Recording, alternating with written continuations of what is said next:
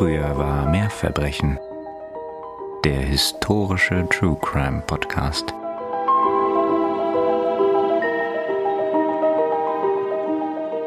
Da ist es wieder, dieses Klopfen oder Knacken. Seit einer viel zu langen Zeit plagt es Margaret nun schon Nacht für Nacht. Knack, knack. Sie spürt, wie die Angst ihr wieder in den Nacken kriecht, ihr den Magen zuschnürt. Dass es hier spukt, ist ihr klar, auch wenn John ihr natürlich nicht glauben will. Mit zitternden Händen entzündet sie die Kerze auf ihrem Nachttisch. Das flackernde Licht kann, wie immer, die Quelle der unheimlichen Geräusche nicht erhellen. Im anderen Bett sind ihre beiden Töchter ebenfalls wach. Die Augen der Kinder sind auf den leeren Raum gerichtet. Mr. Splitfoot, mach, was ich mache, sagt ihre jüngste Tochter in die Leere des Raumes hinein und schnipst dreimal mit den Fingern. Die Antwort folgt prompt. Knack, knack, knack. Margarets Welt beginnt sich zu drehen. Oh, wie schön. Also ich freue mich sehr, auch wenn ich noch nicht weiß, um welchen Fall es sich handelt, aber es klingt schon sehr atmosphärisch und ich finde, das ist angesichts der trüben Stimmung und des Wetters draußen doch genau das Richtige für uns. Und damit heiße ich alle, die uns zuhören, ganz, ganz herzlich willkommen bei Früher war mehr Verbrechen eurem historischen True Crime Podcast. Und hier sind natürlich wie immer Nina und Katharina. Und ja, wie du schon sagtest, haben wir heute einen Fall vor uns, der wirklich ganz wunderbar in die dunkle Jahreszeit passt. Auch wenn wir Halloween ja jetzt knapp verpasst haben, tatsächlich. Aber das macht ja nichts. Es ist wie Muttertag, würde ich sagen. Wir handhaben es so. Man kann jeden Tag seiner Mutter dankbar sein und man kann auch gefühlt jeden Tag im Herbst und Winter sich an den gruseligen Geschichten dieser Welt freuen. Das stimmt. Man kann das auch das ganze Jahr über machen. Also ich halte das schon seit vielen, vielen Jahren so. Jedenfalls tauchen wir heute ein in die Mitte des 19. Jahrhunderts und in eine absolut wilde Zeit, über die wir ja auch schon häufiger gesprochen hatten, in der nämlich wissenschaftlicher Fortschritt und die Suche nach religiöser Identität und ja auch nicht zuletzt der Kampf gegen soziale Ungleichheiten die Gesellschaft ganz schön in Trab halten. In dieser turbulenten Zeit gelingt es angeblich zwei jungen Mädchen, nämlich Margaret und Catherine Fox, mit Geistern von Verstorbenen Kontakt aufzunehmen. Und sie treten damit eine Bewegung los, der bis heute nicht wenige Menschen anhängen und deren Glaubenssätze und Überzeugungen unwiderruflich in die Popkultur Eingang gefunden haben nämlich den Spiritismus. Mm. Oh, ich hatte es jetzt gehofft in deinen letzten Worten. Oh, wie freue ich mich. Tolles Thema. Ja, ich freue mich auch total, denn wie ihr vielleicht auch noch wisst aus der Folge über die Geisterfotografie des William Mumler, liebe ich dieses wirklich komplexe Thema über alles. Und bin deswegen auch umso dankbarer, dass Lydia und Annika sich den heutigen Fall von uns gewünscht haben. Also herzliche Grüße und vielen Dank, ihr zwei. Mhm. Und wenn ihr auch jetzt warm geworden seid und euch selber auch ein Thema einfällt oder euch schon mal irgendwie der Gedanke kam, dass wir ein bestimmtes Thema in einem bestimmten Fall behandeln können, dann bitte schlagt ihn uns vor, wenn ihr das nicht schon längst getan habt. Ihr kennt die Wege, die ihr da nehmen könnt, und zwar über Instagram, über unsere Mail. Wir freuen uns wirklich sehr. Ihr findet alle Adressen, die ihr dazu braucht, bei uns in den Show Notes, in der Folgenbeschreibung. Und ja, wie gesagt, wir haben einige Fälle tatsächlich noch in petto, so ist mhm. es nicht. Über 150 sind es. Aber wir freuen uns immer sehr über eure Vorschläge. Da sind wirklich tolle Sachen dabei. Also wir können auch mal vielleicht ja so eine Inside-Folge machen, wo wir ein bisschen darüber erzählen, was da für tolle Fälle aufschlagen und wie wir mit euch dann immer ins Gespräch gehen zu den verschiedenen Themen.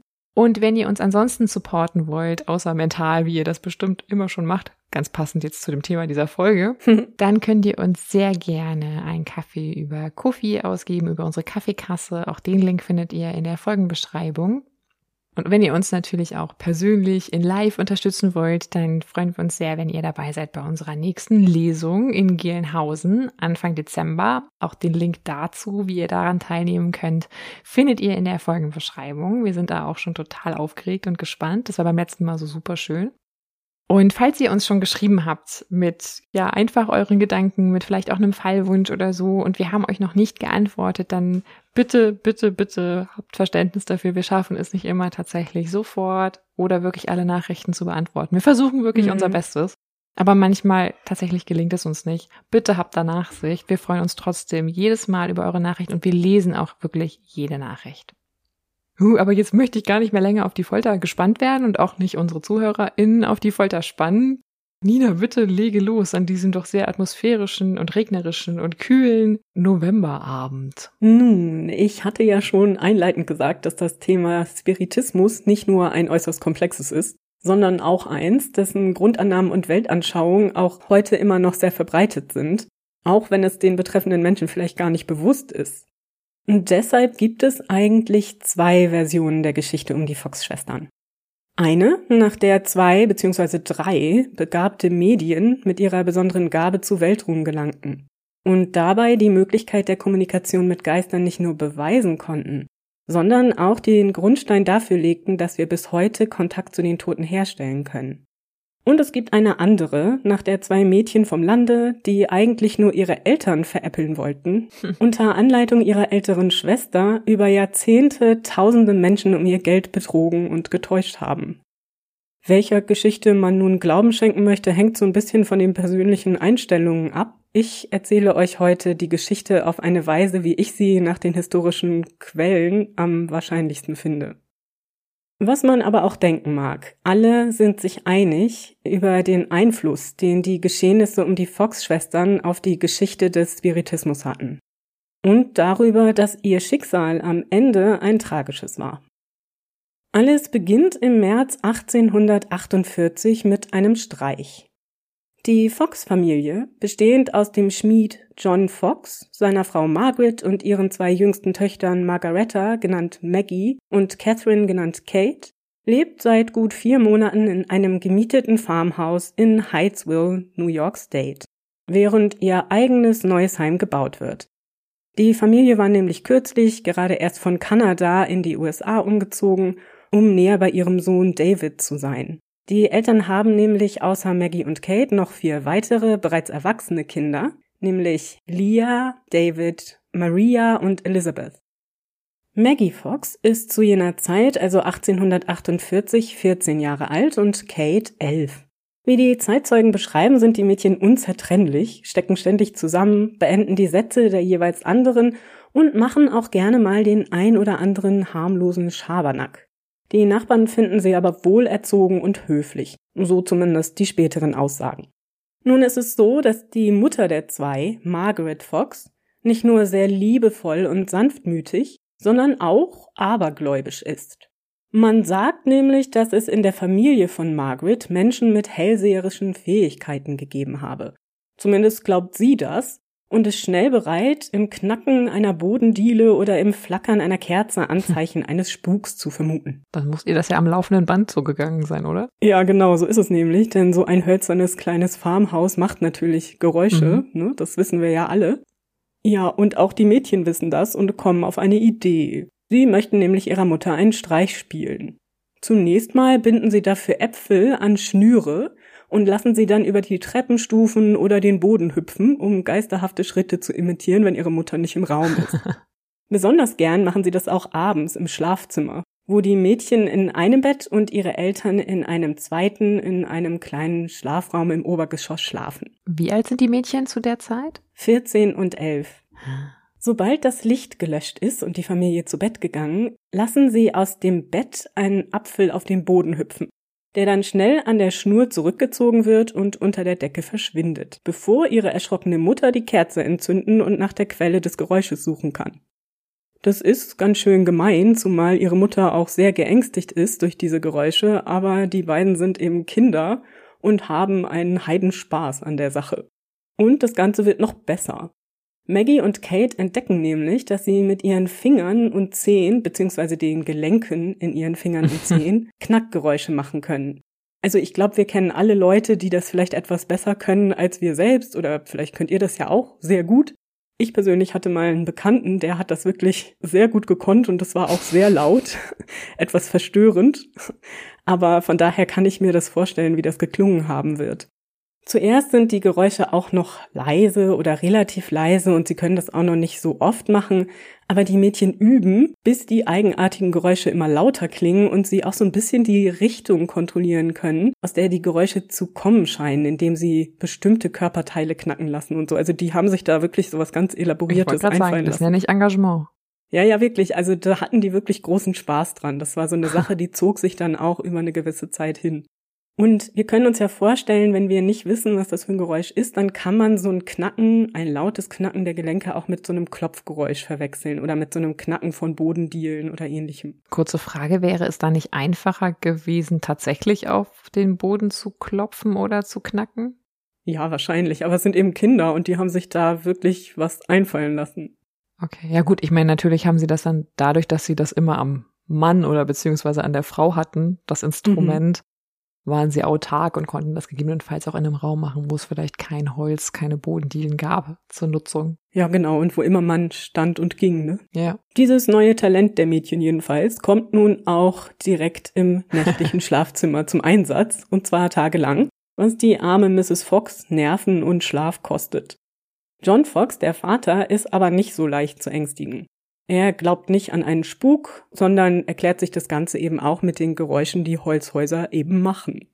Kurz darauf hat auch Margaret die Nase voll von dem Spuk.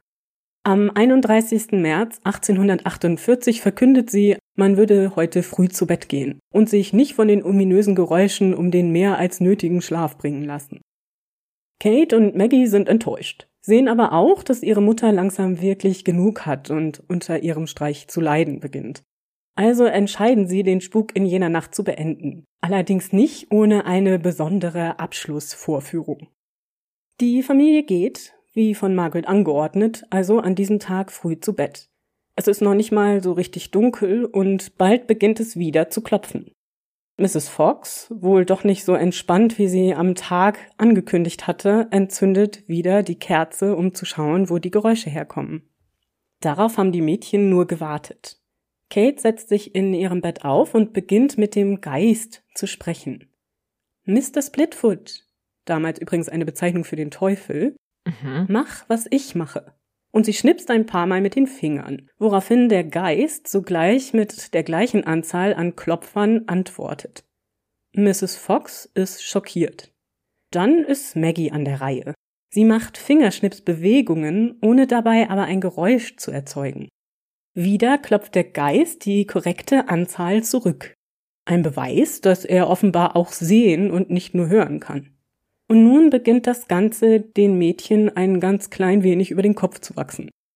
Eigentlich hatte der Spuk ja nach dieser Nacht enden sollen, aber ihre Mutter ist, trotz des Schreckens, sofort fasziniert und möchte jetzt selbst dem Geist Fragen stellen. Maggie und Kate versuchen noch, ihre Mutter davon zu überzeugen, dass es sich bestimmt um einen Aprilscherz handele, denn es war ja immerhin die Nacht vor dem 1. April. Aber die will nichts davon hören, dass der Spuk ein Streich sein könnte. Sie beginnt dem vermeintlichen Geist Fragen zu stellen, zum Beispiel wie viele Kinder sie hat, wie alt diese seien und so weiter. Stets antwortet ihr ein Klopfen mit der korrekten Zahl. Dann möchte Mrs. Fox wissen, ob sie mit einem Menschen spricht. Keine Antwort. Mit einem Geist? Zwei Klopfer für Ja. Man kann sich jetzt vorstellen, dass die zwei Mädchen langsam aber sicher unruhig geworden sein dürften, denn wie sollten sie aus dieser Nummer jetzt wieder rauskommen? Hm. Ihre Eltern würden es sicher alles andere als lustig finden, wenn sie jetzt zugeben, dass alles nur ein viel zu weit gegangener Scherz war. Also bleiben sie dabei und müssen sich schnell Antworten einfallen lassen, als ihre Mutter jetzt immer konkretere Fragen zu dem vermeintlichen Geist stellt. So entspinnt sich die Geschichte, dass es sich um den Geist eines fahrenden Händlers gehandelt habe. Er sei vor fünf Jahren in dem Haus ermordet worden und im Keller begraben. Für die Foxes ist nun an Schlaf nicht mehr zu denken. Rasch wird eine Nachbarin, Mary Redfield, herbeigeholt, um die merkwürdigen Vorgänge im Fox-Haus zu bezeugen. Schnell ist auch diese überzeugt, nachdem der Geist auch ihr Fragen beantwortet.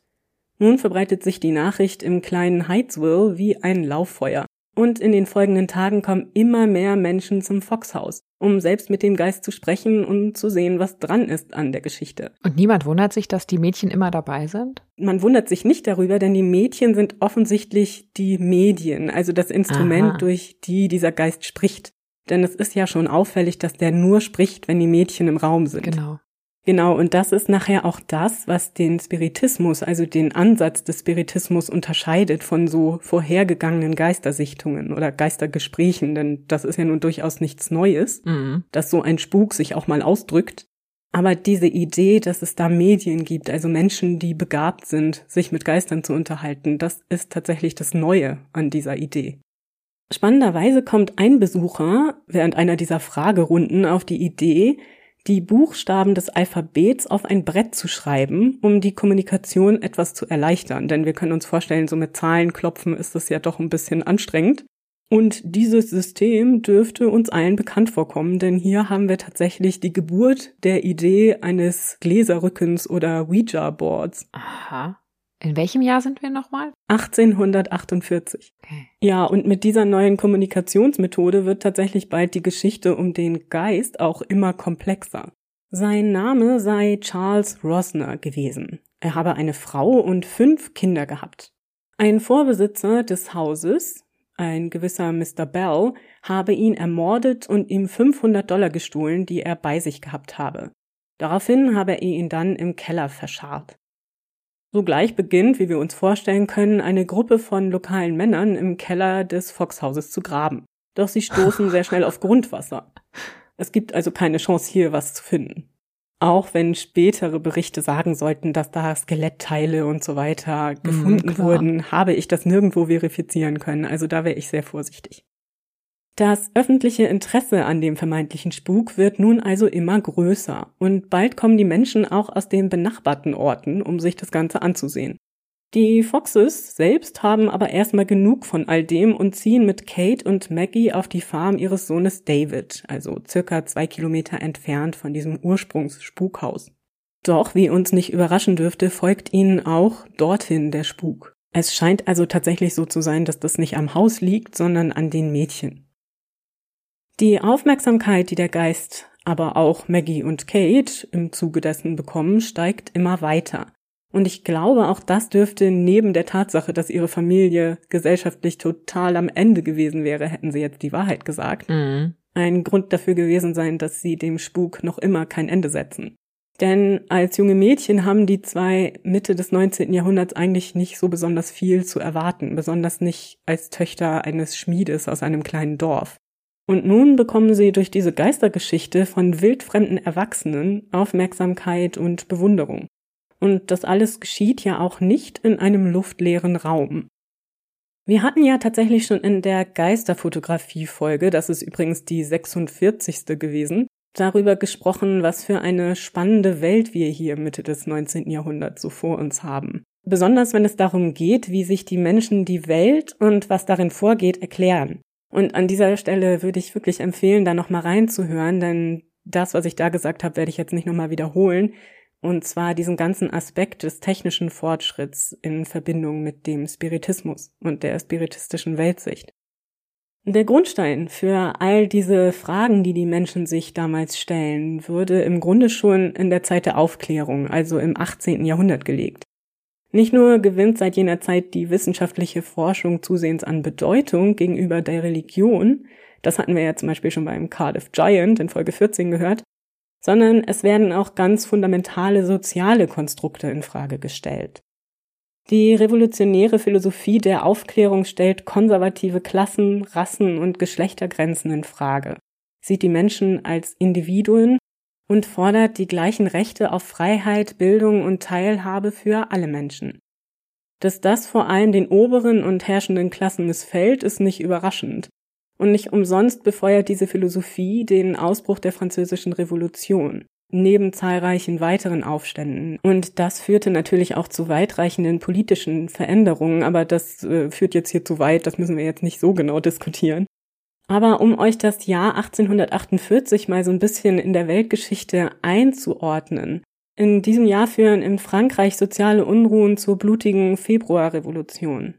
Marx und Engels veröffentlichen ebenfalls im Februar das kommunistische Manifest. Im Juli findet das erste Women's Suffrage Meeting statt. Und zwar in New York State, also in der Nachbarschaft von Hydesville, wo jetzt unser Spuk auftritt.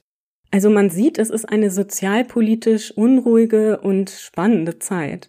in der all die marginalisierten Gruppen, vor allem ehemals oder noch versklavte Menschen, Frauen und Menschen der unteren Bevölkerungsschichten versuchen, sich Gehör zu verschaffen und eine gerechtere Gesellschaft fordern.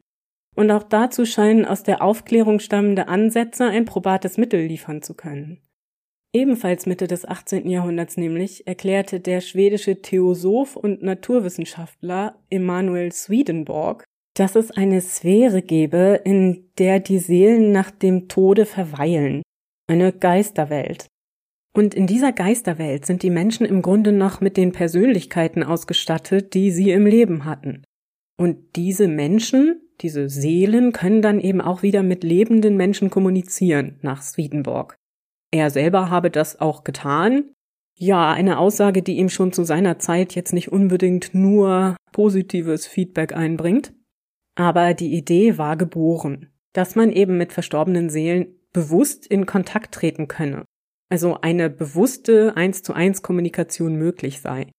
Ende des 18. Jahrhunderts entwickelte dann der deutsche Arzt Franz Anton Messmer die Theorie, dass alle Lebewesen von einem Lebensmagnetismus durchzogen seien. Übrigens zu dieser Zeit durchaus wissenschaftliche Forschung. Das kann man heute nicht mehr so stehen lassen. Okay. Also die Idee war, dass alle Lebewesen von unsichtbaren Energien durchzogen seien, die auch aus dem Gleichgewicht geraten können, was zum Beispiel dann eben Krankheiten verursacht. Folgerichtig könne man diese Energien manipulieren, um Krankheiten zu heilen. Und zu Beginn des 19. Jahrhunderts wird diese Idee beliebter, wenn sie auch damals schon umstritten ist.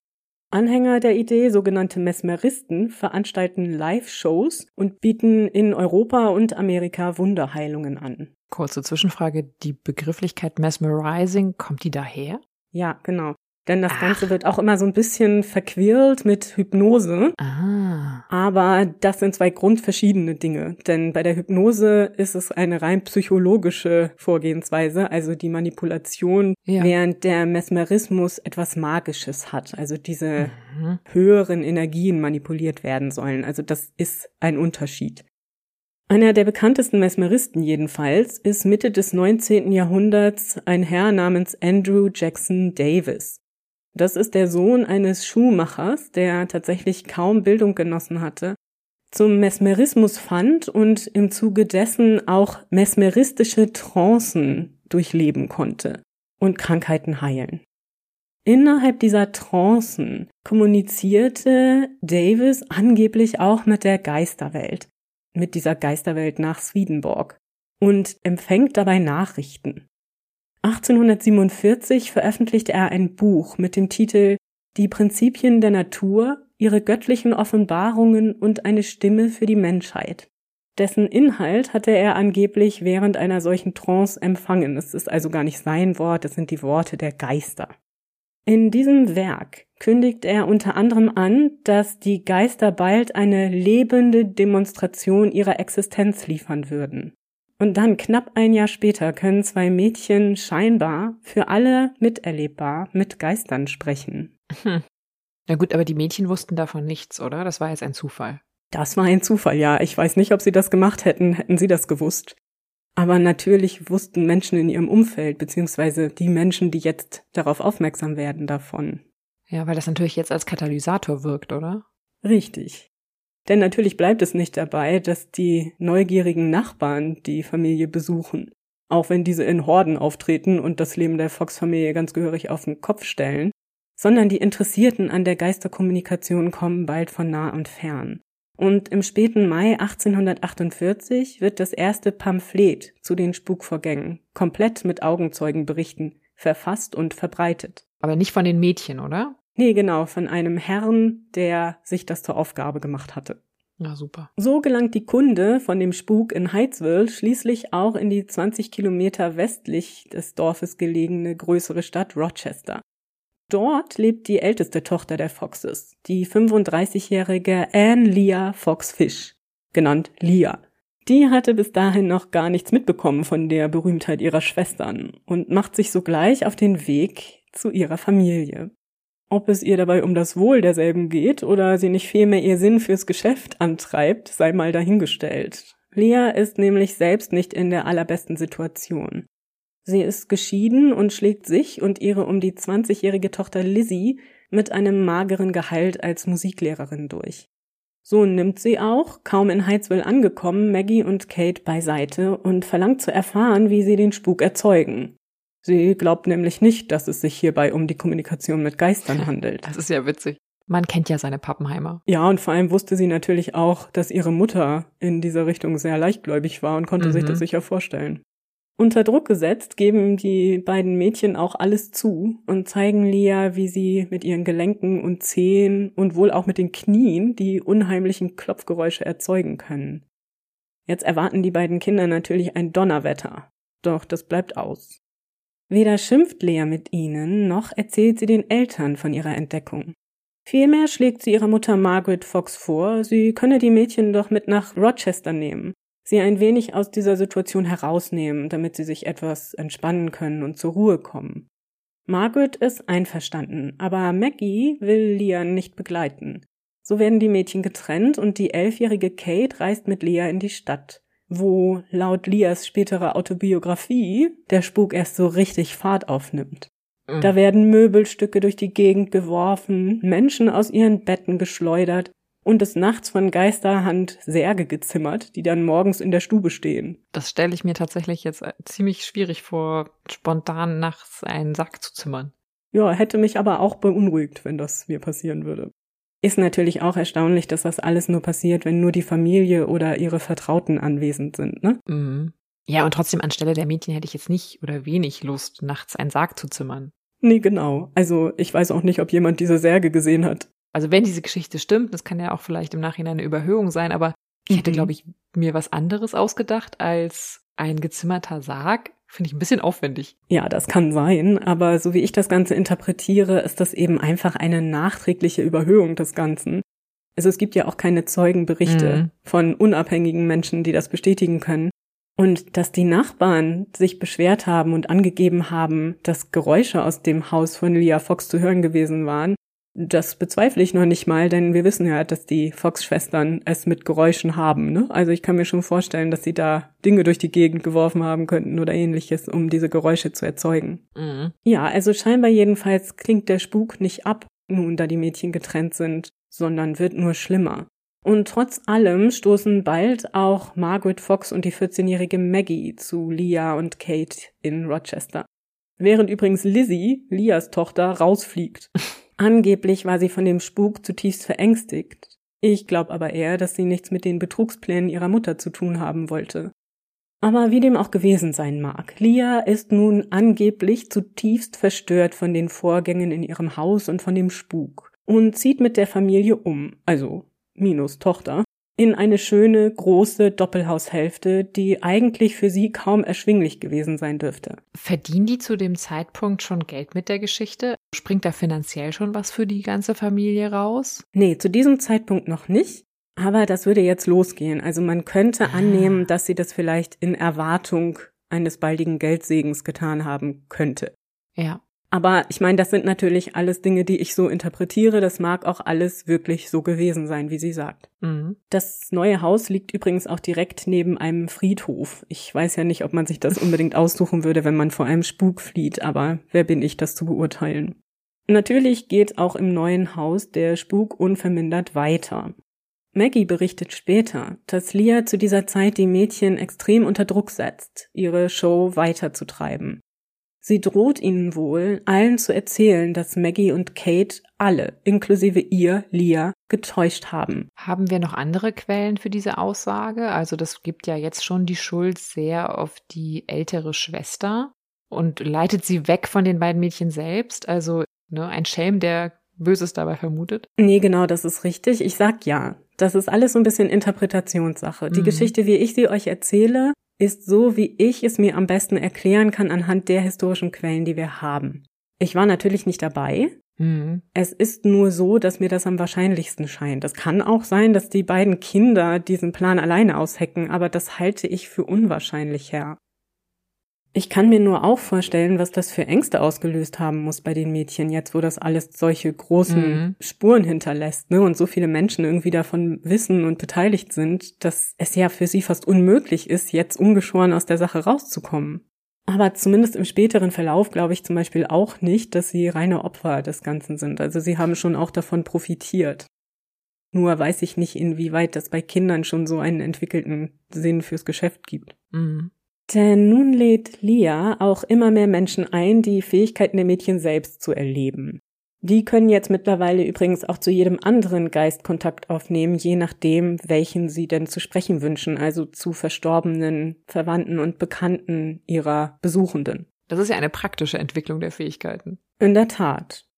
Mit die ersten, die eine Seance, also eine Sitzung und ein Gespräch mit den Geistern, mit den Fox-Schwestern erleben, sind Isaac und Amy Post. Prominente Einwohner Rochesters und sehr aktiv in der Quaker-Gemeinde. Diese christliche Glaubensgemeinschaft und die Posts insbesondere sind dafür bekannt, sich für wichtige soziale und gesellschaftliche Belange einzusetzen. Sie sind zum Beispiel Teil der Underground Railroad, mhm. helfen also entflohenen, versklavten Menschen in die Nordstaaten, um dort ein neues Leben anfangen zu können. Sie sind glühende Abolitionisten und verfechten das Wahlrecht für Frauen. Zunächst sind die zwei auch skeptisch, was die Fähigkeiten der Fox-Schwestern angeht. Mittlerweile ist übrigens auch Lea selbst darauf gekommen, dass sie mediale Fähigkeiten besitzt und kann auch selbst Seancen geben. Wer kennt es nicht? Nee, genau.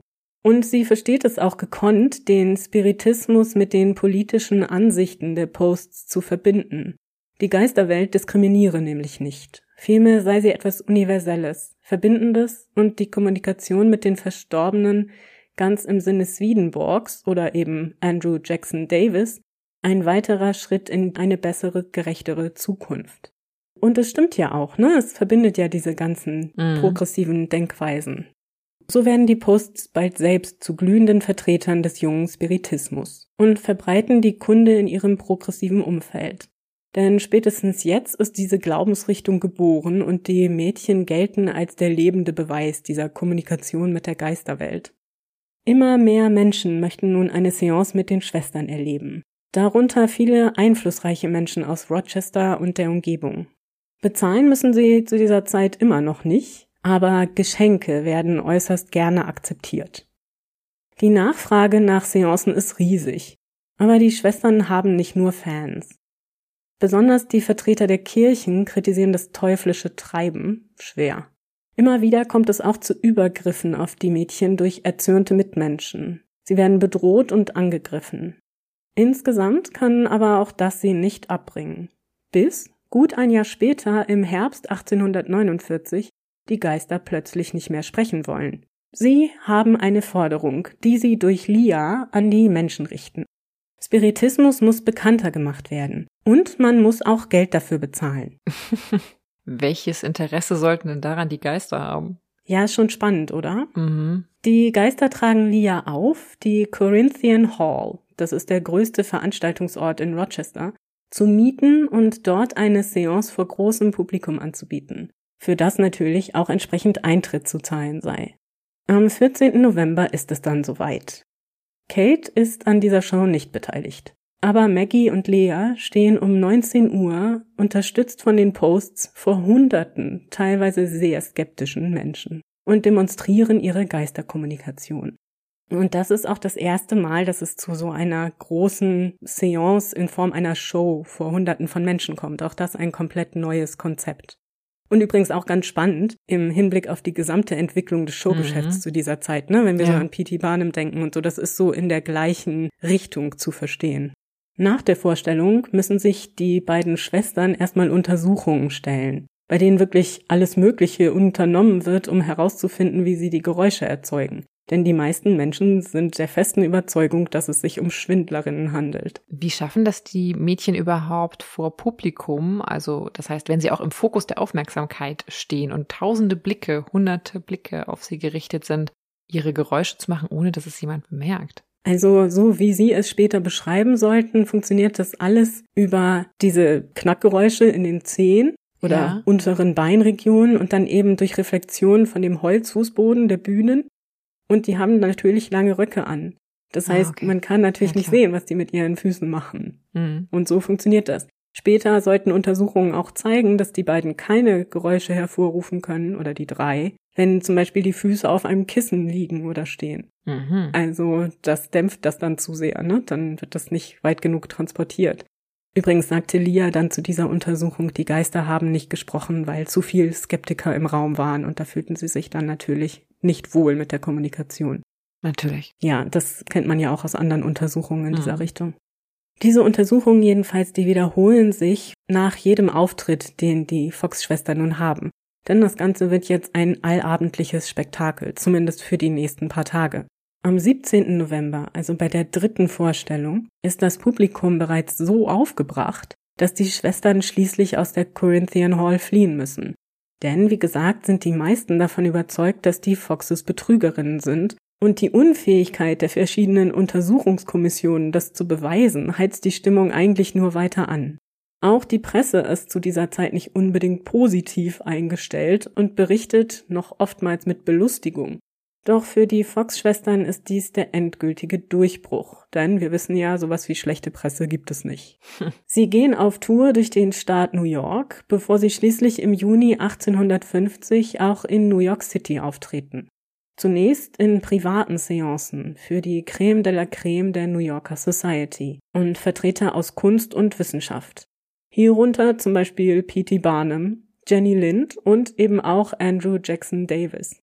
Diese privaten Seancen kosten übrigens bereits Geld, also da ist auch wieder ein finanzieller Aspekt im Hintergrund, Mhm. aber sicher auch ein gesellschaftlicher.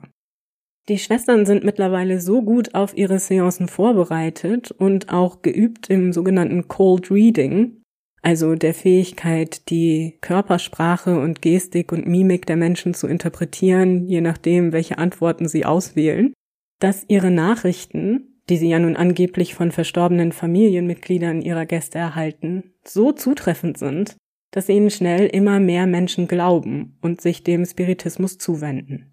Auch die Presse wird immer besser und bald sind die Schwestern waschechte Stars.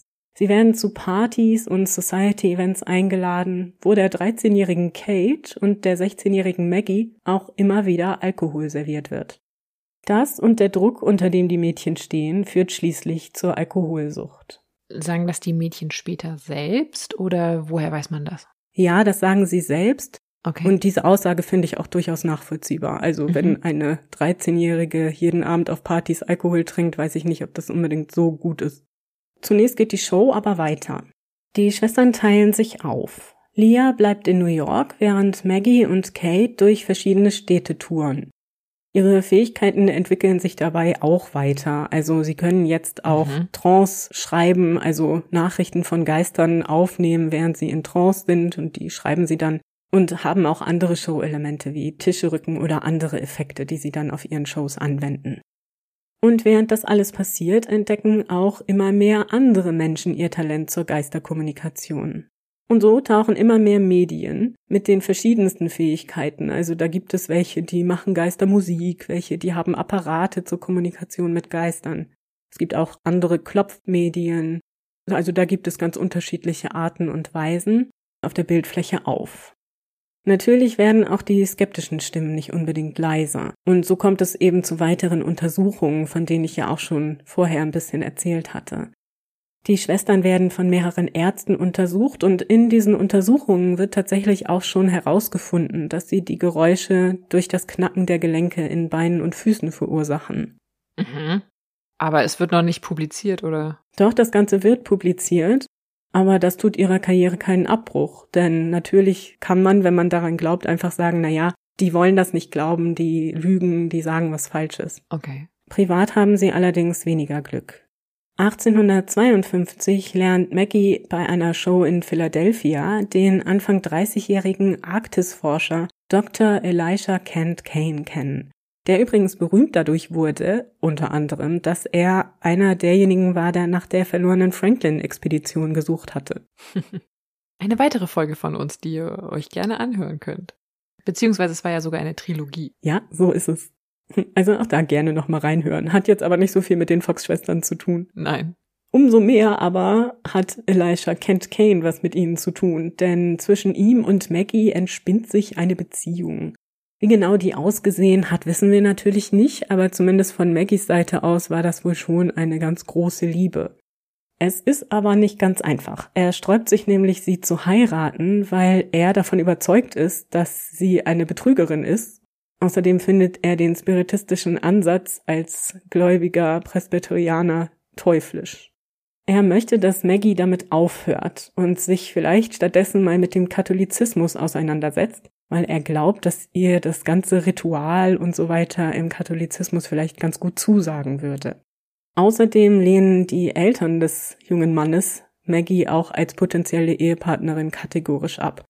Nicht nur wegen ihrer spiritistischen Karriere, sondern auch, weil sie natürlich vom Stand her ihm überhaupt nicht entspricht. Er gehörte zur Oberschicht. Allerdings ermöglicht Elisha Kent Kane Maggie den Zugang zu Bildung, denn sie war ja sehr früh in dieses Showbusiness geraten und hatte nur rudimentäre Bildung genossen. Weswegen sie jetzt auch davon profitiert, dass er sie eben wieder unterrichten lässt. Mhm. Sie ist zu dem Zeitpunkt 17, hast du gesagt? Oder schon älter? Sie ist 18 Jahre alt. Ah, okay. Also sie ist zu dem Zeitpunkt 18 Jahre alt und er? Anfang 30. Okay. Mhm. Naja, 19. Jahrhundert. Ja, ja, genau. Aufgrund seiner Tätigkeit als Arktisforscher ist er auch immer wieder für lange Zeit nicht da, also auf Expedition. Und auf einer solchen stirbt er auch an einer Krankheit im Jahre 1857, also nach fünf Jahren Beziehung. Angeblich soll er aber Maggie vorher noch 1856 in einer kleinen privaten Zeremonie geheiratet haben. Nun waren die Zeugen für diese Zeremonie aber ihre Familienmitglieder. Wir wissen es also nicht genau. Was sagt sie selber dazu? Sie sollte das zeitlebens behaupten und nennt Ah. sich fortan auch Margaret Fox Kane. Außerdem entbrennt ein erbitterter Streit um das Erbe des jungen Mannes, das Maggie nun eigentlich für sich einfordern möchte als seine Ehefrau, zumindest einen Teil davon. Seine Familie streitet aber diese Ehe ab und so geht das hin und her. Und es geht sogar so weit, dass Maggie schließlich die Liebesbriefe, die sie angeblich von Elisha erhalten hat, in einem Buch veröffentlicht. Oh. Ja, hässliche Sache. Ja. Aber hat ihr das was gebracht, das zu veröffentlichen? Also führt das dazu, dass sie in der Öffentlichkeit jetzt dann doch als seine legitime Witwe gilt? Oder? Nee, tatsächlich überhaupt nicht, weil auch seine Bekanntheit zu dem Zeitpunkt, als sie das veröffentlicht, also das ist schon ein paar Jahre später, nicht mehr die gleiche ist wie so zu seinen Hochzeiten als Forscher. Mhm. Und deswegen stößt das Buch tatsächlich nicht auf so viel Interesse, wie sie sich erhofft hatte. Was aber wohl sicher ist, ist, dass sie wirklich ein gebrochenes Herz hatte. Also wie viel auch immer dran sein mag an dieser Geschichte um die Ehe und so weiter. Aber man Ja. merkt an dem Verhalten, das sie jetzt an den Tag legt, dass es sie wirklich schwer getroffen hat, diesen Mann zu verlieren. Denn nun, also nach dem Verlust ihres Mannes, stürzt Maggie tief in die Alkoholsucht ab. Lia auf der anderen Seite nutzt ihre neuen Verbindungen, also die, die sie als Medium knüpfen konnte, und ihre Prominenz und heiratet 1858 den wohlhabenden Spiritisten Daniel Underhill in New York. In ihrem neuen, komfortablen Zuhause und mit Unterstützung ihres Gatten gibt sie weiterhin ab und an Seancen. Auch Maggie und Kate folgen weiter ihrer Profession, so gut es geht. Doch die Zeiten um sie herum ändern sich. Im Laufe der 1850er und 60er Jahre wächst die Spiritismusbewegung auf Schätzungen zufolge acht Millionen Gläubiger an. Das nicht zuletzt auch wegen des Bürgerkriegs, der ja in den 1860er Jahren Millionen von trauernden Menschen zurückließ. Hunderte selbsternannte Medien poppen überall in Amerika und Europa auf, wo die Spiritismusbewegung nun ebenfalls erheblich Fahrt aufnimmt. Es entstehen überall Spiritistengemeinden, Spiritismuszeitungen und auch Aktivisten und Aktivistinnen für Bürgerrechte bedienen sich mehr und mehr der Form des Spiritismus, um ihre Stimme hörbar zu machen. Denn wir dürfen ja nicht vergessen, dass diese Menschen, also zum Beispiel schwarze Frauen, häufig gar nicht gehört wurden in der Öffentlichkeit. Und indem sie sich als Medien nun auf dem öffentlichen Parkett bewegten, konnten sie tatsächlich auch ihre politischen Ansichten an die Menschen bringen. Den Fox-Schwestern ist diese Bewegung, deren ersten Funken ihr Streich vor 20 Jahren geliefert hatte, mittlerweile natürlich völlig entglitten. Maggie und Kate driften immer weiter in die Alkoholsucht, wobei Kate noch die erfolgreichste der drei Schwestern ist. So finanzieren ihr 1871 ein paar reiche Unterstützer eine Tour durch England. Die jüngste Fox-Schwester macht sich also auf den Weg und trifft dort in London den Anwalt Henry Jenkin. Der ist ebenfalls begeisterter Spiritist und auch von Kate sehr angetan, die jetzt in ihren Mit-30ern ist. Eine Liebesgeschichte entspinnt sich und die zwei heiraten bald darauf und bekommen zwei Söhne, Ferdinand und Henry. Während Kate nun also allen Angaben nach ein glückliches und vor allem auch nüchternes Leben führt, driftet Maggie auf der anderen Seite des Atlantiks immer tiefer ab. Um sich über Wasser zu halten, gibt sie weiter Seancen, wird aber von ihrem Gewissen und dem Verlust ihres Mannes derart gequält, dass sie immer mehr trinkt. Lea setzt sich unterdessen reich und angesehen zur Ruhe und schreibt 1885 ihre Autobiografie The Missing Link in Modern Spiritualism, also das fehlende Glied in modernem mhm. Spiritismus. Und in diesem Werk legitimiert sie eben wirklich die Fähigkeiten der Schwestern und daraus stammen auch diese Äußerungen, was da zum Beispiel an Spukerscheinungen gewesen sein soll am Anfang und so. Also das ist schon sehr dick aufgetragen und vor allem auch sehr voll des Lobes für sich selbst. Aber natürlich mag auch darin Wahrheit stecken, also das will ich nicht beurteilen. Aber wie gesagt, scheinen mir die Handlungen der Person eher darauf hinzudeuten, dass es sich so ähnlich zugetragen haben wird, wie wir jetzt hier gehört haben. Leider meint es das Schicksal aber auf Dauer auch nicht mit Kate gut. 1881 stirbt ihr Mann an einem Schlaganfall und lässt sie mit den zwei Kindern zurück. Um die Familie über Wasser zu halten, kehrt sie nach Amerika zurück und gibt wieder Seancen. Doch auch sie wird nach ihrem eigenen Verlust jetzt von Gewissensbissen geplagt. Und auch für sie führt der Weg nun zurück in den Alkoholismus. 1888 wird sie wegen Trunkenheit in der Öffentlichkeit in New York City verhaftet. Und Lia schaltet die Child Protective Services ein, also quasi das Jugendamt, um Kate ihre zwei jugendlichen Söhne zu entziehen, was auch passiert. Nur durch einen Trick gelingt es Maggie und Kate, die Jungs zurückzubekommen, und das ist wirklich auch eine bisschen abgefahrene Geschichte. Okay. Denn Maggie reist extra nach England, schreibt von da aus einen Brief an diese Child Protective Services im Namen des Bruders des Vaters der Jungen und verlangt die Herausgabe der Kinder an die Familie ihres Vaters. Und das zieht tatsächlich auch, denn die hat ja immer noch Vorrang vor der Familie der Mutter. Aha. Und so werden die Kinder in Begleitung von Lia nach England geschickt, um an den Onkel übergeben zu werden. Aber natürlich erwartet in England Maggie ihre Schwester und so haben die zwei ihre Kinder zurück. Also auch nicht so ganz koscher, aber mhm. zumindest haben die beiden jetzt ganz sicher die Nase voll, ihren eigenen Aussagen nach zumindest, von all den Lügen, die sie über die Jahre erzählt haben und vor allem auch von ihrer Schwester Lia. Noch im selben Jahr tritt die 55-jährige Maggie vor die New Yorker Presse und verkündet, dass alles eine große Lüge gewesen sei. Was als harmloser Streich begonnen habe, sei durch ihre Schwester Lia schamlos zum Zwecke der finanziellen Bereicherung ausgebeutet worden. Sie und ihre Schwester Kate seien dabei Opfer der gierigen Lia gewesen. Und an dieser Stelle auch sei darauf hingewiesen, das ist sicherlich auch nicht die volle Geschichte, also dass die beiden nur Opfer ihrer Schwester waren. Da muss man immer sehr vorsichtig und kritisch sein mit diesen Aussagen. Mhm. Jedenfalls erklärt Maggie nicht nur, wie die Geräusche hervorgerufen werden, sondern sie demonstriert dies auch. Und zwar vor einem großen Publikum in der New Yorker Music Hall. Immer an ihrer Seite ist ihre Schwester Kate, die sich voll und ganz hinter Maggies Aussagen stellt. Also sie demonstriert da wirklich auf der Bühne vor Publikum, wie sie diese ganzen Spukerscheinungen hervorgerufen haben. Also das ist durchaus bezeugt. Das Ganze wird im Nachhinein sogar in einem Buch mit dem Titel The Death Blow to Spiritualism, also der Todesstoß für den Spiritismus, veröffentlicht. Aber natürlich ist es zu diesem Zeitpunkt schon viel zu spät.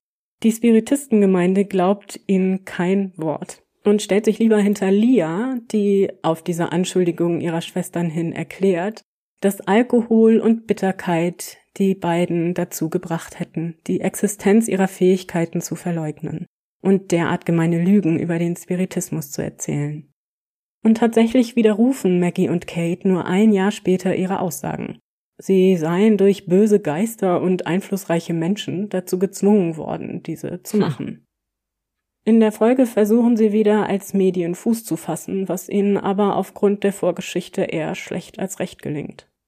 1890 stirbt dann zunächst Leah, 77-jährig in komfortablen Umständen.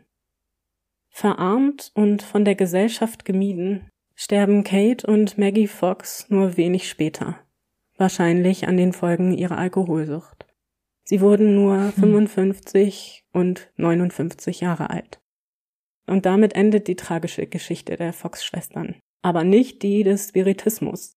Die Bewegung wächst immer weiter und erlebt ihre Hochzeit Anfang des 20. Jahrhunderts. Vor allem auch nach dem Ersten Weltkrieg, der ja wieder Millionen von Menschen trauernd zurücklässt.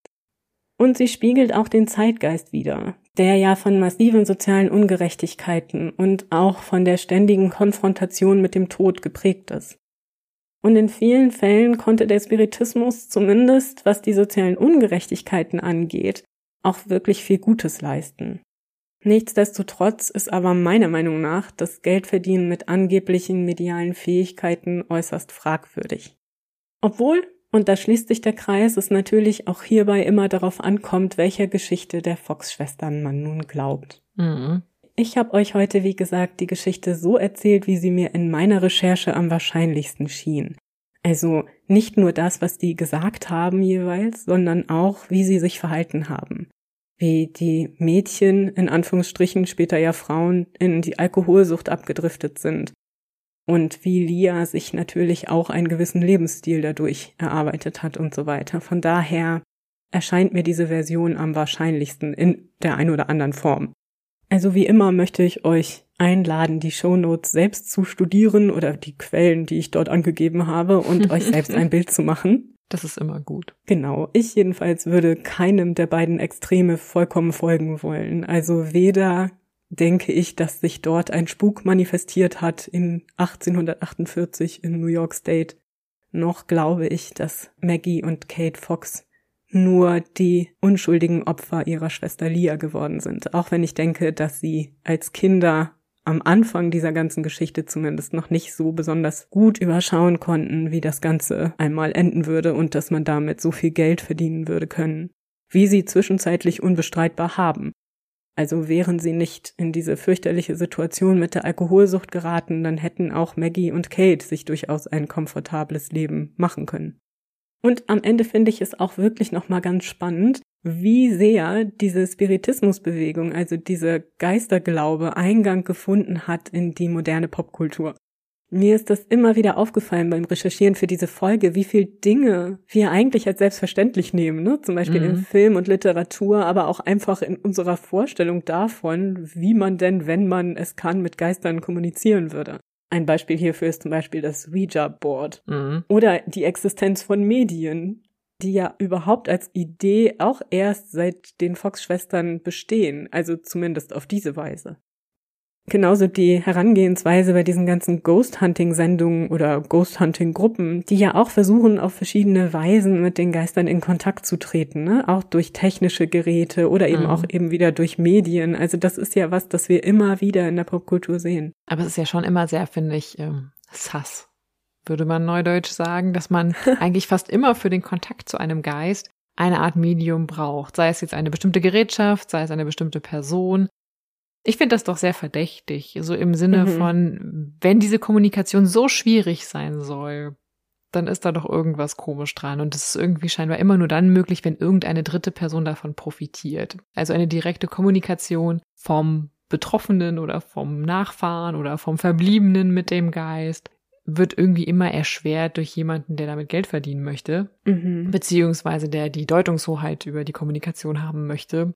Das finde ich schon sehr, sehr auffällig bei all diesen Sachen. Und wenn es halt irgendwelche YouTube-Channels sind oder irgendwelche Geisterjäger, die erzählen, was sie erlebt haben, aber diese direkte Erfahrung, die gibt es ja eigentlich nicht. Du brauchst immer jemanden, der davon erzählt, jemanden, der es erlebt hat, jemand, der es dir möglich macht. Das finde ich ist einfach ein Hinweis darauf, dass das nicht mit rechten Dingen zugeht. Ja, genau. Und wie gesagt, diese ganze Idee, dass es dafür spezielle Menschen gibt ja. und dass diese Menschen im Zweifel dann auch noch Geld damit verdienen, das ist ja öfter so, vielleicht nicht immer. Und ich würde auch nicht behaupten, dass alle Medien wirklich absichtlich betrügen. Ja, vielleicht glaubt man ja mhm. auch, dass man mit Geistern kommunizieren kann. Hey, vielleicht kann man mit Geistern kommunizieren. Ich habe es nur noch nicht für mich bewiesen gefunden. Mhm. Aber dieser Ansatz, das Ganze für so eine Show zu benutzen und damit wirklich aber Tausende an Dollars zu verdienen, das ist schon nochmal ein anderes Kaliber. Und ich glaube auch, dass die Mädchen, ich sage mal Mädchen, die ja. Frauen in dem Moment wirklich Probleme damit bekamen, das zu machen, indem sie selbst diesen Verlust gefühlt haben, indem sie selbst ihre jeweils Geliebten verloren haben, dass sie dann große Schwierigkeiten hatten, weiter diesen Spuk aufrechtzuerhalten und dass da die Alkoholsucht dann immer schlimmer wird, weil sich da sicherlich auch ein bisschen das Gewissen meldet. So zumindest meine Interpretation. Das mag, wie gesagt, auch alles ganz anders mhm. liegen. Und trotzdem ist es so faszinierend, wie diese Geschichte, und wenn es so war, wie ich es interpretiere, dann ja noch umso mehr, weil es nur ein Kinderstreich war, der im Grunde das Ganze losgetreten hat. Ja. Aber wie diese Geschichte den Spiritismus so beeinflusst und nach vorne bringt, die Gedanken waren ja nicht neu. Die beiden waren ja im Grunde nur eine Art, ja, erfüllte Prophezeiung. Denn diese Prophezeiung wurde ja von Andrew Jackson Davis gemacht dass sich eben diese Geister äußern würden und dann kamen diese Mädchen. Und wie das die Weltgeschichte so beeinflussen konnte. Und ja auch, wie gesagt, ich hatte das jetzt mehrfach angedeutet, so vielen Menschen, die keine Stimme hatten, eine gegeben hat. Also das zumindest ist etwas Positives an der ganzen Sache.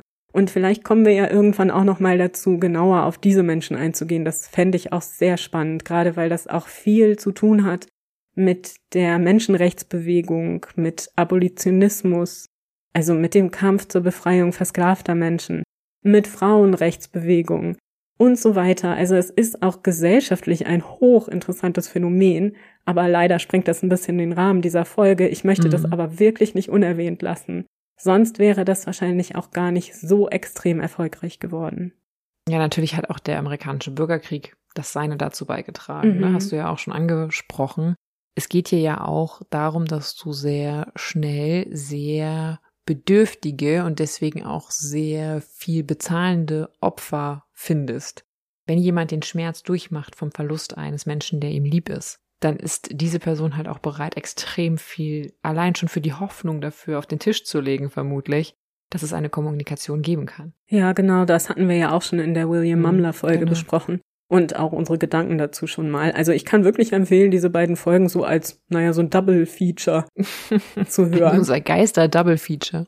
Ja, genau, weil das ja doch alles irgendwie auch miteinander zusammenhängt und diese Gedankenwelten ja auch aufeinander aufbauen irgendwie. Mhm. Deswegen kann ich das nur wirklich wärmstens empfehlen. Vielleicht haben wir ja noch mal eine dritte Folge, wo es dann wirklich nur um diese gesellschaftlichen Aspekte des Spiritismus geht, die ja auch, wie gesagt, hochinteressant sind. Aber wir sind ja immer noch ein True Crime Podcast und da ist das manchmal vielleicht ein bisschen schwierig zu verargumentieren. Aber hier glaube ich, dass zumindest ein Betrug durchaus vorgelegen hat. Mhm. Wer jetzt verantwortlich okay. dafür war, das sei mal dahingestellt. Also das kann man einfach nicht mehr rausfinden, weil alle Beteiligten nachher andere Motive hatten, übereinander auszusagen. Ja gut, am Ende gilt es auch hier, dem Geld zu folgen, ne? Und wer am stärksten von der Geschichte, von dem Narrativ profitiert hat. Richtig. Und so lassen wir das mal stehen, laden euch ein, euch eure eigene Meinung zu bilden und freuen uns dann schon aufs nächste Mal, wenn es wieder um ein ganz anderes Thema geht, da bin ich sicher. Kannst du uns denn schon einen kleinen Hinweis geben? Ja, es ist eine Folge, auf die ich mich sehr freue, weil die Recherche war sehr umfangreich, hat aber sehr viel Spaß gemacht. Das ist ein Thema, was ein bisschen auch was anderes ist, aber was auch tatsächlich der jetzt dunkleren und gruseligeren Jahreszeit Rechnung trägt. Mehr möchte ich nicht verraten. Ja, ich bin auch schon sehr gespannt, weil Katharina das jetzt hier schon länger anteasert und mir einfach nichts verrät. Also wir dürfen alle gespannt sein und entlassen euch mit ganz lieben Grüßen in den Tag, den Abend, die Nacht oder wann auch immer ihr uns hört und freuen uns, wenn ihr das nächste Mal wieder mit dabei seid hier bei uns bei Früher war mehr Verbrechen. Eurem historischen True Crime Podcast.